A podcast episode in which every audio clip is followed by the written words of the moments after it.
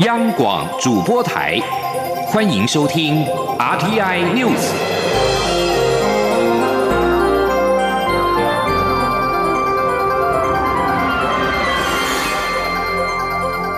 听众朋友您好，欢迎收听这节央广主播台提供给您的 RTI News，我是张顺祥。台湾国家联盟今天举办海内外台湾国事会议，蔡英文总统在书面致辞当中表示。在维护台湾的主权上，政府一贯立场是国土主权寸土不让，民主自由坚守不退。副总统赖清德则致辞表示，台湾是主权独立国家，台湾的前途只有台湾人民有权决定，这是我们不变的主张。记者王兆坤的采访报道。本届海内外台湾国事会议的主题是台湾国家正常化、亚太和平永续化。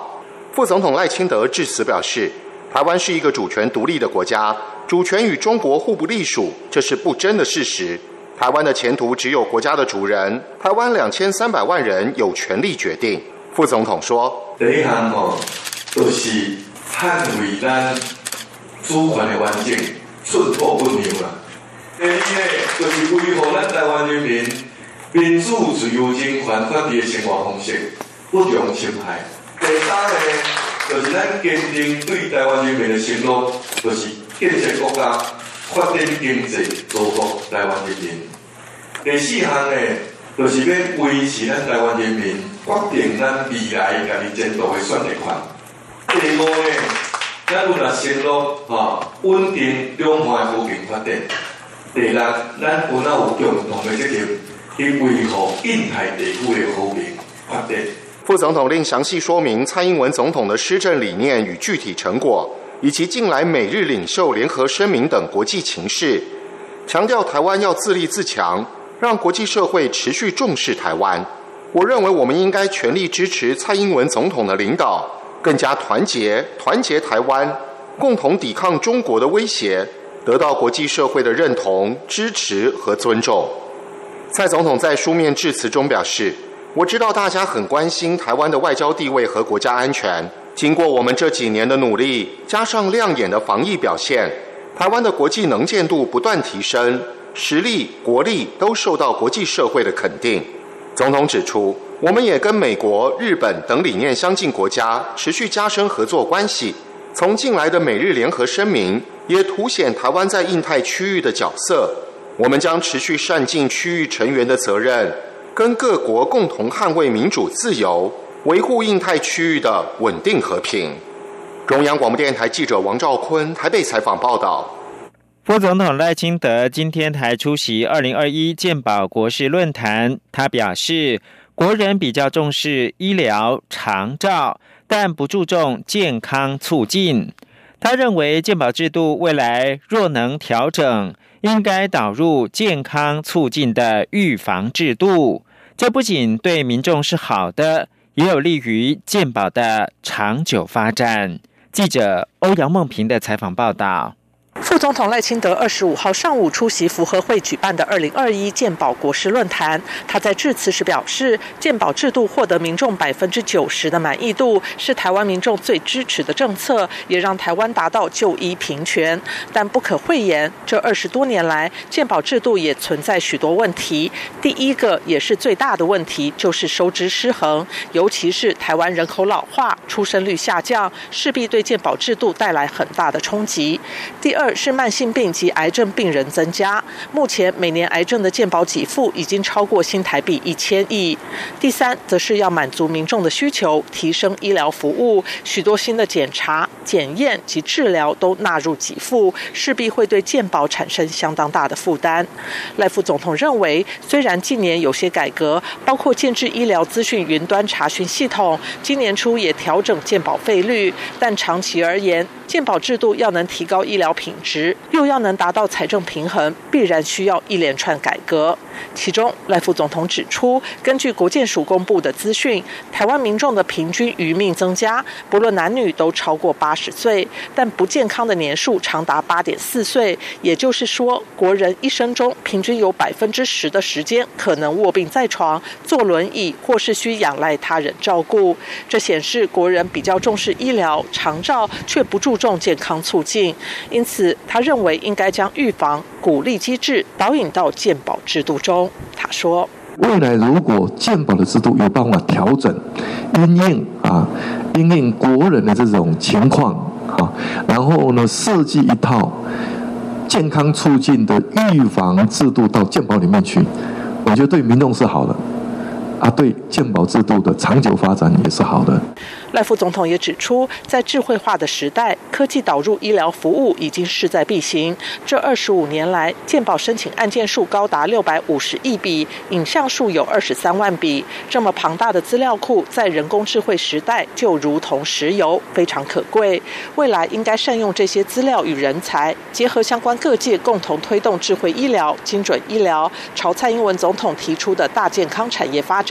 这将是台湾未来要努力的方向。中央广播电台记者欧阳梦平在台北采访报道。同样出席论坛的前副总统陈建仁，则是以美英以及以色列的经验指出，疫苗是终结 COVID-19 的最佳终极妙方。台湾必须要快速提高疫苗的接种率，才能够走完成功抗疫的最后一里路。记者欧阳梦萍报道。前副总统陈建仁二十五号上午受邀出席福和会举办的二零二一健保国事论坛，并以“智慧科技防疫与健保永续经营”为题进行主题演讲。陈建仁表示，台湾防疫成功的关键在于不隐匿疫情、不封城、不普筛，而是利用大数据、资通讯科技以及人工智慧进行精准防疫与纾困。他指出，当时行政院副院长陈其迈及政务委员唐凤规划将相关资料都输入。电脑可以立即查询旅客的相关资讯。健保署长李博章也在四十八小时内写下奇迹，在短时间内建立起系统。在去年二月到十二月之间，共有两万八千多家健保特约医师机构查询了五点六六亿笔资料。幸好台湾有这样的健保体系，才能把 TOCC 建立起来，也才能安心稳定的防疫。至于要走出 COVID-19 的恐惧，回到正常的生活，陈建仁认为最重要的还是疫苗的接种。他指出，较早开始接种疫苗的以色列、美国及英国，不论是 COVID-19 的发生率或死亡率都明显下降，显见疫苗是终结 COVID-19 的最佳终极妙方。台湾必须提升接种率。他说。疫苗是终结 COVID-19 最佳的政策，也是最后一里路。我们需要全民携手团结，大家努力打疫苗，才能够控制 COVID-19，而且也让台湾能够经济上更加的复苏。陈杰仁认为，健保署、国健署及疾管署应该一起推动，对接种过 COVID-19 疫苗的民众加以注记，让医师能够提醒民众踊跃接种。否则，行百里者半于九十，台湾的防疫便不算成功，也将无法维持防疫楷模的地位。中央广播电台记者欧阳梦平在台北采访报道。副总统赖清德邀请美国在台协会台北办事处的处长李英杰。以及英国在台办事处的代表邓元汉等一起前往嘉义参访阿里山的特富野古道以及达邦部落，介绍台湾的山林之美以及邹族的历史文化。欧阳梦平报道。副总统赖清德二十四号邀请美国在台协会台北办事处处长厉英杰抗力、副处长古立言抗力、英国在台办事处代表邓元汉、新加坡驻台北商务办事处代表叶伟杰等一起前往嘉义参访阿里山特富野古道以及达邦部落走读行程。由于特富野古道是邹族文化与历史空间最具代表性的一段路径，在达邦部落则可看到邹屋家族享用部落风味餐。赖副总统。特地带外宾走访台湾山林，深入部落，一起体验邹族的文化及热情。他说：“特务野古道也是邹族，呃，文化跟历史空间最有代表性的一段路径啊。那如果我们待会在走的时候，看到这个周族的家屋啊，然后享用周族的风味餐啊，更可以感受到周族的文化跟周族的热情了哈。这个就是我们这一趟要来的这个体验。另外，赖副总统表示，他推动健康台湾千里共行的另一个重要目的，就是推动健康促进的概念。他鼓励国人做各种运动，不论是到操场或在跑步机上运动，或是来走千里步道，不但能够提升自己的健康，也有娱乐、历史及文化等功能。赖副总统一行随后在邹族长老高德生带领下参与入山祈福仪式，向玉山致敬。中午则在达邦部落的邹族餐厅享用以在地食材烹煮的邹族风味餐。赖副总统在结束参访后表示，他很高兴能够邀请外宾一起走特富野古道，将台湾的山林之美介绍给好朋友。尤其这次到邹族的传统领域，意义非凡。中央广播电台记者欧阳梦平在台北采访报道。国际新闻：美国总统拜登无视土耳其数十年来的施压，在二十四号承认，一九一五年鄂图曼军队对亚美尼亚人的屠杀是种族灭绝。土耳其则回应说，言辞并没有办法改写历史。拜登二十四号在亚美尼亚大屠杀一百零六周年的声明当中。成为第一位使用“种族灭绝”这个字眼的美国总统。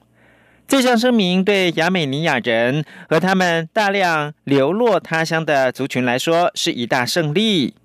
土耳其总统埃尔段则表示，争论应该是由历史学家进行，而不是由第三方来政治化。亚美尼亚长久以来寻求国际社会。承认一九一五年到一九一七年鄂图曼帝国时代的屠杀是种族灭绝，但继承鄂图曼帝国的土耳其则认为这是一场集体的悲剧。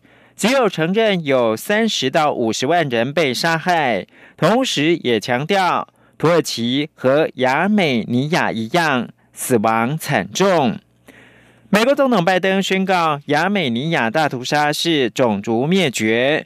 土耳其召唤美国大使沙特菲德表示反对，但土耳其经济每下愈况，外交日益的孤立。评论认为，安卡拉不会让华府的紧张关系继续的升高。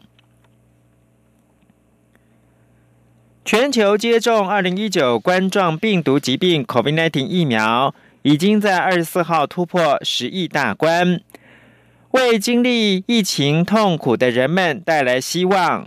尽管主要受到印度的影响，全球的单日新增确诊病例数创下了新高。根据法新社的统计，全球两百零七个国家和地区。已经施打至少十亿又两百九十三万八千五百四十剂的 COVID-19 疫苗。